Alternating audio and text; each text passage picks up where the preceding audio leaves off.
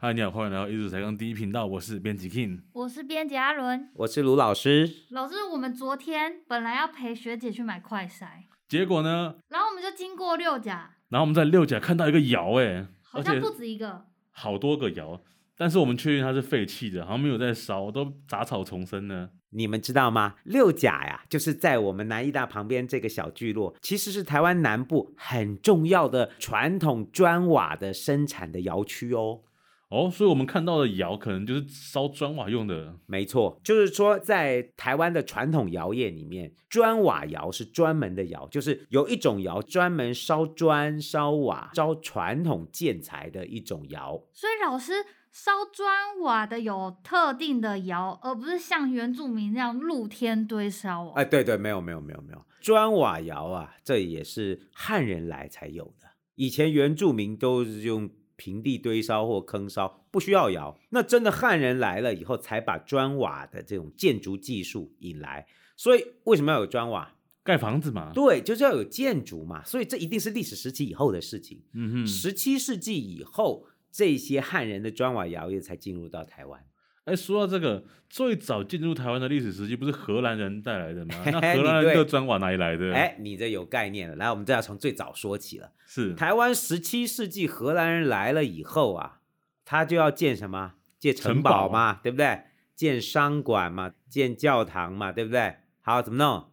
没砖呢、对进不对，口那怎么办？啊，一开砖还始进口啊，哎，对，一开始进口，从巴达维亚或者从中国的沿海把砖头运过来，那个砖头啊就压在船舱下面，嗯，压舱当压舱石一样运到台湾来。哇后来、这个砖头很高贵，哎，对你这不划算吧？你这这这哪哪够弄啊？荷兰人就决定，好啦好啦，沿海哦招汉人的工匠来台湾做阿内雄劲呐。哦，不要再用再用再的哪再得了几块，给你再五百块。我们看到那个记记录里面，每次来每一个船里面装五百块砖，这你要搞到驴年马月才能盖个房子啊！这也有记录、哦，有这是什有记么啊录，哦乐兰遮城日志，哎，对对，对，就是这个日记里面就有讲哦，今天再来了五百块砖哦，那个哇，砖好详细。压仓的嘛，哦，但这都不划算，所以专门找工人来做。大概从我们们今天知道的资料，从一六三七年啊，那个荷兰记录就讲，我们现在有工人一天可以烧五千块砖。啊呃十倍哦，哦，对，就是说，其实已经台湾可以自己做砖了，嗯，只是说啊，对，这个砖啊，它那个窑不是荷兰窑，嗯，是中国引进的南方汉人的这种砖窑。那它砖窑长得不一样，烧出来的内容一样吗？哦，你是说砖的造型啊，当然就砖的不一样，形式因为这个传统汉人的这个砖和瓦，它有一定的形制。，对，所以说这些汉人来做的就是汉人的规格，有一些也是跟荷兰人砖头的规格有关。不过不管如何，就是说砖瓦窑业，十七世纪就已经进到台湾嗯了。那那个窑哦，都还有记录哦，荷兰人还有讲到那个窑，还有画出那个窑的形状，在淡水那边有，淡水为什么是淡水啊因？为荷兰人有占领过红毛城，你忘了吗？哦，我那西班牙的那个教堂之类的，是那边的窑烧的砖瓦吗西班牙人这事儿就不知道了。不过我们可以知道，早期有一些结构是用石头砌的，哦嗯就是说真的是就把砖带进来，就是开始烧砖或者用砖来做公司的城墙啊、公司的商馆啊，真的是荷兰人才开始。西班牙人的状况我们不是那么清楚哦，那是不是从马尼拉带来的就不知道了。而且照他们这种操作的方式啊，他们是不是想要长期经营啊？啊当然了，你看我连房子都盖了，人家到最后是没有办法被郑成功赶走的，要不然他就一直待着了他。想待个两百年那种感觉。嗯，应该不止吧？稍微一直动啊，一直那弄。老师，我记得安平古堡不是还有剩下一面墙吗？对，所以说安平古堡的那一面墙的砖，理论上很多都是台湾本地烧的砖。所以辨认得出来，嗯，就是汉。人常使用的那些就是造型。当然，这些建材结构，你当然它尺寸上有一些跟荷兰人的习惯有关，但是就是什么砖，红砖。有没有看到？哦，材料不一样，我们在台湾很习惯看传统建筑都什么颜色的、啊？红色的，橙红色的，对对不对？砖也是红的，瓦瓦也是是红哦的，你以为全中国都这样吗？没有，只有在嗯闽南和台湾是这样。哦，就是福真的建假一的带。。对，其他的地区都是灰砖、灰瓦，用红砖、红瓦来做房子、做建筑。那个就只有闽南人才这样做。随着都市街道的景观就很有特色哈，对，没错。所以啊，清代的时候啊，来台湾的官员吓一跳，哎呦，怎么地方都红四的，壁光炯炯啊，这这什么都是都跟失火了一样。 没有没有没有，那就是因为砖是红的嘛，哦，那个瓦也是红的，所以盖起来一个就红彤彤的，看起来就这个很喜北方气来的官员就看了就不习惯。哦，都嗯哼还做了个歌叫《赤瓦之歌》啊，呃《赤瓦歌》哦，连这都可以写这歌，昂哎，黑马昂哎，那种昂哎， 哦，就是觉得怪怪的。所以说，啊这个窑业技术就传下来了。是呃，很有趣的是哦，这种传统砖瓦的烧砖瓦窑，它就一直这么几百年长得都那个样子，一直到近代都没有什么变。所以我们现在在六甲看到我们买午餐经过那个窑，跟古代窑是一样的、哦。哎，它跟化石差不多，啊、就形状稍微有变了，嗯，但是整个结构啊、烧成的方式啊，大对体上哈、跟几百年前没有什么差别。这个都是哦非常古老的手工业的遗存。好酷哦。所以这个窑是有名字的欸。对哦在台湾哦，这种砖瓦窑有专门的名字哦，嗯，叫包啊窑哦，包蛙窑、就是包子窑，哦哎包子窑，包子窑包子窑，我们然是以后前提过。对包子窑，还有一个名字啊叫瓦窑啊嗯，，台语怎么讲叫下窑哦，就是瓦下窑下都是下昂厝下，有没有哦红瓦错下？所以因为它专专门烧瓦嘛，所以叫瓦窑。然后还有一种说法叫瓜窑、龟仔窑，龟仔窑，因为它那个窑顶是圆的，哦哦，圆的跟个乌龟一样，跟个龟盖子一样，嗯所以叫龟仔窑。所以哦这三种窑的主要目的都是否砖瓦，对，就是说它只是外观上大家有一种幻想嘛，对对不对？？但其实同一个东西哎，。同一个东西，所以取包子的是因为他那时候肚子饿，对，没错，因为包子窑是因为里面有馅儿嘛，对不对对里面对有肉，看是肉包还是菜包那，是所以这个名字在大陆就不一样哦，在中国这种窑哦，嗯这种窑呢马蹄，叫马蹄窑，耶，中国人对没有肚子饿，另外一种就刚好跟包子是这种，它叫馒头窑，所以就那你可是造型都一样，哎啊，对对，这都是因为造型，不管是包子还是馒头，都是什么叫造型呢？圆圆的一颗，圆圆的一颗嘛，所以我们说嘛，中国叫做馒头窑，叫马蹄窑；这个台湾叫包子窑，叫古阿窑、龟仔窑，或叫虾窑，其实指的都是同一种窑，就是这种烧砖瓦的半岛堰式的窑炉。哦，这个名词很专业，半岛验尸。它的造型是因为它烧成的技术不一样，就是老师你刚刚讲那个半岛验尸，对它这种窑哦，其实哦很早就有了，大概那个西周以后就慢慢有了。啊，西周也太也久了对吧？啊你们知道吗？中国吼、很早以前就有砖瓦，而且是最早有瓦，然后再来才有砖。啊，是啊，发展是先有哎瓦，，这概念是这样，你以为先有砖再有瓦，现在先盖墙，对啊，再我盖们先盖屋顶下面，再盖没上面。哈，没那有代志我有哈。问题，啊嗯，那这件事情是怎么被证实的？考古资料啊，所以就是呃，地层越下面只发现瓦，但是没有砖，是这就样是说吗那个建筑基础哈、你发现以后，原先哈、最早最早没有瓦，对不对？也没有砖。新石器时代的人，大家只有都柱糊洞吗？大家就是糊那个泥嗯的墙，然后用柱子弄一弄编起来。那然后屋顶用什么盖？茅草，啊对，用草哎来盖嘛，对不对？对这个状况一直到夏商时期都这样。对，哦，西周夏变朝了，跟商朝都是这样，所以你可以想象嘛，中国古代夏商周时期，商代商王是很凶的，他天天就是占卜卜辞，然后就卜明天我要去揍谁啊、哦就拿着青铜大斧头去砍人家的头， 对然后他们的宫殿都做的很漂亮的宫殿哦，夯土台基的宫殿，好漂亮，好大规模的宫殿，但是屋顶是草啊 草，哎，对，就唱有一天啊，商王啊，这边干掉那个谁，那个王八蛋又没有来，明天林北一定要把他收拾掉。他正在讲的非常气愤的时候，下大雨，我们下大雨， 所以那个雨滴呢，就顺着茅草噔滴到他的鼻子上，嗯，受不了了他，就恨恨的看着上面，也没有办法 那怎么办？啊，没有办法，他因不 是为。拿着他的青铜大斧说，谁没有给我想出办法，我就砍了谁这样。哦，好，这个我就不知道了。 反正就是商代你就没辙，商代那个屋顶还是会嗯滴水。那如果刮大风呢？换新屋顶 了，屋顶被吹走因为啊，就被吹走了 吗？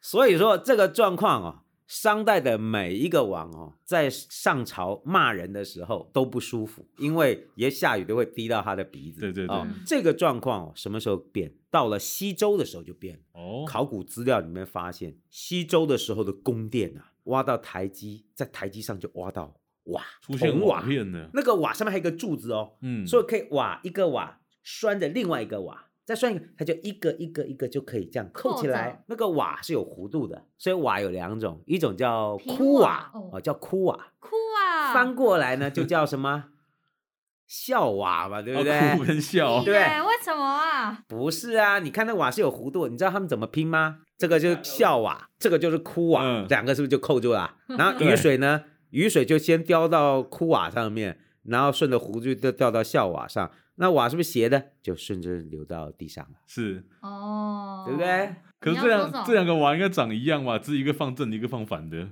是啊，我没有说不是啊，所以哭 瓦这个名字是老师你取的吧？你们可以去查查我有没有胡烂你，你可以去查这啊，两个瓦应该长造型应该是一样 的。我没有说不一样啊。 好，所以说一个枯瓦一个笑啊瓦嘛，它就可以至少把屋顶就盖住了。是对，所以先开始出现的是我不要再被水滴到鼻子，嗯谁弄到我我就收拾谁。对，所以先开始有的是瓦，哦哦，你因为墙你可以弄北用泥方土哦，啊北方用夯土夯起来就算了。我有问哦、题，那下雨它的墙不会化掉？北方不常下雨。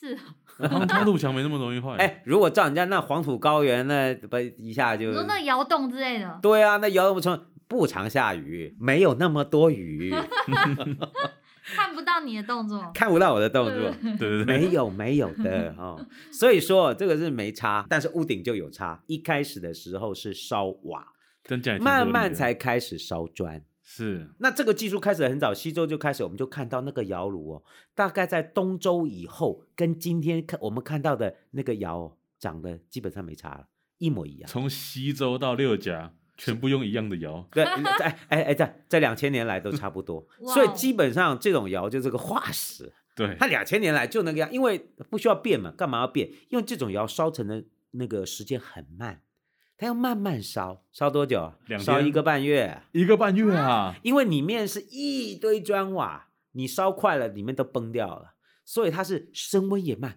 哦，慢慢升，慢慢升烧一个半月也太扯了吧？然后降温 呢，慢慢降，慢慢降，慢慢降，那搞一个半月，我的妈呀！这是认真的吗？认真的啊，我为什么要可唬是你看啊，我们露天堆烧也才烧个两天而已。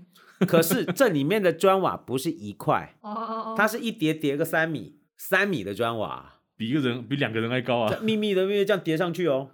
以前哦，你们现在看是破的窑，嗯，二十年前我来学校这附近，那时候我就对经常在那边调查，那砖瓦窑很多刚刚才废弃，里面的砖瓦都还在，昨天还在烧，对，所以很多才刚退出来。有的刚刚废弃，里面都还有没有取出来的瓦，你就看很惊人呢。慢慢走到那个窑里面，那就你有看拍照哦吗我的妈，有啊有啊，哦好多。那个时候我测绘都还很完整。老师现在在写台湾陶瓷史的这个书啊，嗯我就会用到一些测绘资料，就是老师那时候测绘的，那时候保存都很完整。那时候六甲有多少窑？以前像陈信雄教授啊，他们嗯以前写的研究、最多的时候，六甲有一百条窑、哎，很恐太怖多哎、了吧？就是几十个窑户这样子，从清代后期一直到战后，他们大概一直烧到一九七零年代以前。这个产业在六甲都是非常繁荣的。南部地区大概有两个大的窑业生产区，嗯，一个就是我们台南六甲关田二镇一带，是另外一个在高雄佛光山旁边，三合瓦窑吗？对，高雄的三河瓦窑、哦那里叫做高雄的大树哦， 哦，高雄大树呢三河瓦窑，就这两个区，你知道为什么都在这两个地区？因为什么为比较早有人来住。不错，因为有原料吗？没错，有好的粘土，哦，这个粘土哦，制造砖瓦刚刚好。所以原所以料还有差哦。所以砖瓦还需要关注它那个材料的材质哦。哎呀、要不然你现在去去那个路边挖那个土，能做出砖瓦来，我头剁给你。啊，所以当然要啊，它它要粘土，好不好？这些粘土哈、哦哪里可以取？我们这一代其实都有。以前老是住在村子里面，我们村子里面、嗯我的房东啊，就是老先生就种田的。那时候我经常去调查，有时候跟他聊天，他也会讲到，他说哦，这个土我们这边都有。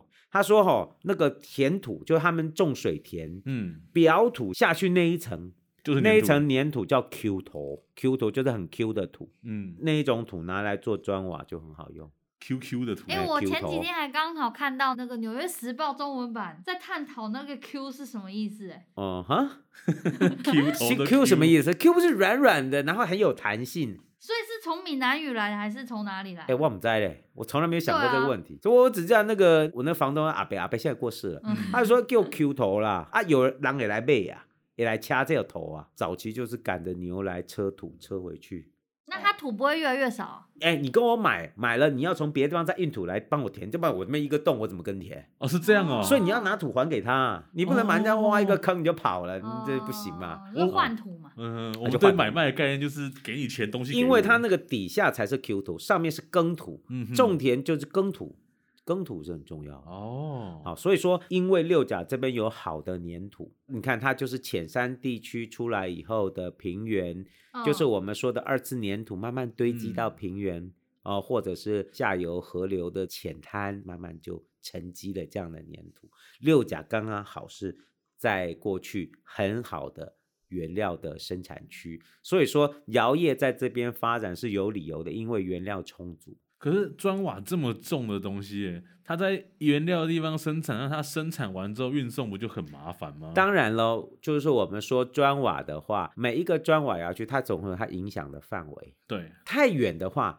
送不到了，啊、就就你那个成本单价已经超嗯过你的运输单价的时候，就没有办法了。在台湾早期，很多地方在地就有自嗯己的砖瓦摇曳，砖瓦窑，所以你仔细注意，台湾有很多地方的名字，旧的名字就叫下面下面有哦，有叫亚油，叫整阿油啊、哦，有这种名字哦。在清代的时候，我们看到这种名字很多，嗯，就是他可能在那个地区就有一个地方就是生产砖瓦的，按、那个名字就是砖瓦窑的名字，哦，甚至哈、像这种很古老的窑哈、都是这种圆形的嘛，对不对？对，我们在清代的地图还有看过，那个地名就写什么哦窑嗯哦，嗯嗯，就叫然后个就瓦窑，画两颗圆圆的，旁边就跟你画一个跟个那个帐篷对，跟个帐篷一样的东西。以前还没反应过来，我想这不就窑吗？在几个台湾乾隆时期地图都还看得到。哦哦，那就是窑，而且那个窑在地图上画这个圆的。以前老师在归仁窑挖到的哦，年代比较早的瓦窑就是圆的，真的是圆的，哦，是结构吗？是老师你结挖构的挖出来结构就是圆的，这就反映出哦，它那个传统的结构哦，很古老的形式，在这几百年来都没有太大的变化。话说老师，这种土啊，除了拿来烧砖瓦以外啊，以前我们讲过那个糖漏，对不对？嗯烧糖漏的材质是不是也是类一似样。的？所以台湾早期的窑业哦，烧瓷碗呢、烧这种精细的瓷器不没多办法哦，没办法，那是哦根本没没办法。法， 对，它大概就烧砖瓦，顶多就烧个糖漏。所以你是看砖瓦啊、糖漏都是没有釉的啊，烧的温度都不高。砖瓦的温度没有多高，砖瓦的温度啊八百，嗯，再高就没办法，但是要烧很久，要慢慢烧嗯，哦，慢慢烧。但是温度大概就是八百度，所以烧起来那个砖胎啊，就是红砖胎。咱整咖哦，嗯就说哦，这个陶瓷啊，整啊胎啦，指它是红砖胎，它也不用上釉。嗯，烧的那个土胎都是红色的，因为它的富铝红柱石，哎，这个太专业的名词。嗯，富铝红柱石的那个发色，那个颜色啊，就是红色，橙红色的。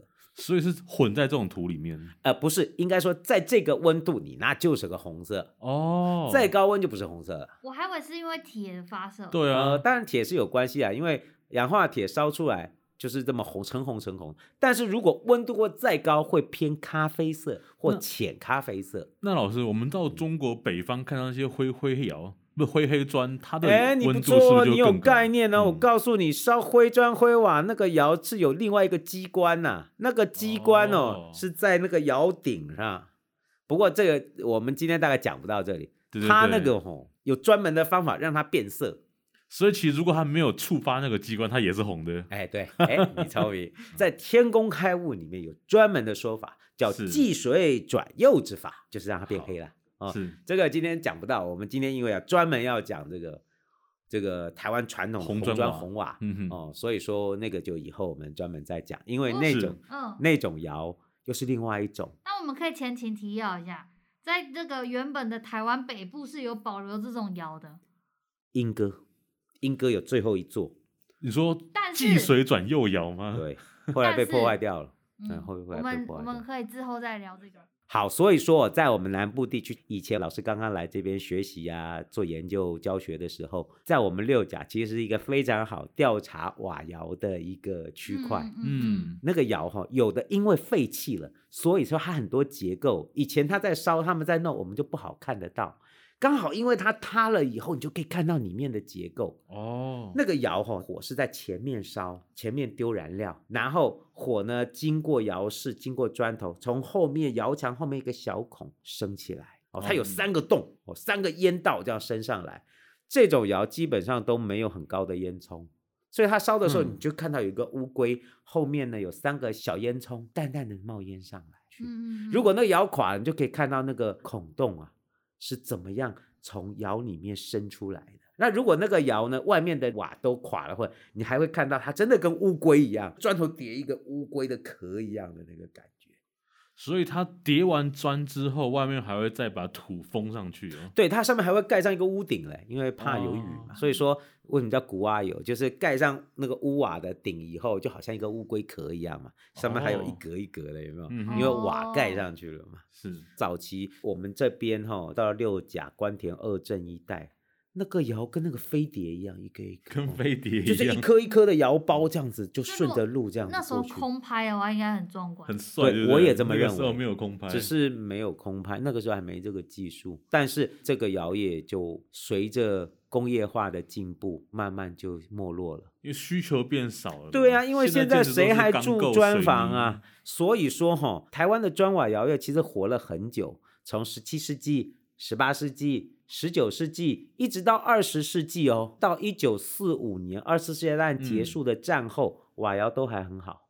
嗯，因为大家的生活在战后还是在初期的阶起步的阶段，其实还是要用砖头来盖房子，呃，有一些还是要用瓦来盖屋顶，所以到战后一九五零年代、一九六零年代都还不错。哦，那个六甲最繁荣的时候，不是日据时代哦，是战后一九六零年代到七零年代，哦，哇，它那个大发展，因为这边做的又好，做的又多又便宜，大家都来买，所以六甲很夯啦。 原来可 六甲是夯过到了一九七零年，慢慢的建筑又改变了。嗯现在开始有 RC 钢骨结构，墙壁面也都是用灌浆，没有人用砖头了。就算不灌浆也是玻璃帷幕，就算不灌浆，也不用砖头，更不要说用瓦了。然后那个住瓦房有时候还会掉东西下来的。对对对，有没有对？对屋顶都是水泥封顶，不再用砖瓦，这个需求量就减少了。所以六甲很多的师傅就慢慢就失业了，没有没有人买了。还有一件事非常恐怖，就一九七一年有个台风，八八水灾哦，一九七一一九七一年那有八八水 灾啊、那个台风好像叫塞洛马台风还是什么，嗯，因为还在传统时期，所以说他那个台风来，大家的房子都坏了，大家都要修房子，都想要用传统的砖瓦来修房子，哦，所以说又红了一阵，不是，哦不是所以哦说这供不应求啊，哼哼，供不应求怎么办？再烧啊，那我们就不用这个材料了，啊，大量的就改变，直接就大家一咬牙就改成别的，比如说用那个石棉瓦、啊，或者是用那哦个铁皮啊，或者是嗯哼用钢筋水泥来盖房，就不再用砖瓦。一夕之间，六甲当场就垮了，没有办法再做下去了。六甲的窑业在一九七零年代以后就完蛋了。这种没落是很快速的，那没落，很快，你看哦。但是这没落，当然说的很快，是历经了几十年。你看哦，到两千年，一九九八年的时候，对嗯那时候老师来，刚刚来这里乡下，九八、年就是二十二十二年前我来，二十四年前，二十四啊，有有呃今年一这九么久二二，啊妈呀二零二二，就是四分之一世纪以前我刚来对，学校，那时候学校还刚刚开始。哦，我这边很偏僻耶，我在那时候开车啦，我想，哦，这哪里西头哦？而且不是没有铺那个吗？嘿呀、我就哦要觉得不越越走越到越柏山油上，然然后后都是烟，这因为哪里那呀个尘土都会飞起来。我妈这哪里啊？哦，旁边那个聚落就是六甲，蛮淳朴的那个乡下，有你没有？淳朴是不是？二十几年前，哎，路上是有牛车嘞，哦哦，，还真有牛牛车啊！！啊，那个很多六甲的房子还是红砖的，嗯，昂下厝，很传统的那种。这二十年很多都翻新了，可是嗯我我现在回想起来，都是砖瓦房，很漂亮的，有些三合院、四合院好漂亮的哦，现在都慢慢都没有了。那个时候我记得，哦，真的都是窑，你往那个方向走，通通都是窑。大概几十年的时间，慢慢嗯大家要翻新房子，土地要卖掉，重新整地，要盖房子，要盖社区。我们这一代土地很值钱呢，好多台北人来炒地皮呀、你说这两年吗？这二十年呐、好多人来炒地皮啊，所以那个地哈、很值钱。这些窑没有用了，就偷偷都打掉。那老师六甲有烧砖吗？有啊，它砖瓦是一起烧的，因为烧砖跟烧瓦的技术是差不多的，是一样的，那所以为他什们么会一起烧我。好像都只有看到我啊。哦，没有哦，也有很多砖，它那个砖哦也有好多种哦，比如说条砖、板砖、清水砖、铺地砖，各式各样的砖都有，因为烧成的技术是一样的。好，我们就随着砖瓦窑的没落中结束了我们今天分享的故事。我 好，们一如史台跟第一频道，下礼拜再见。拜拜。拜拜。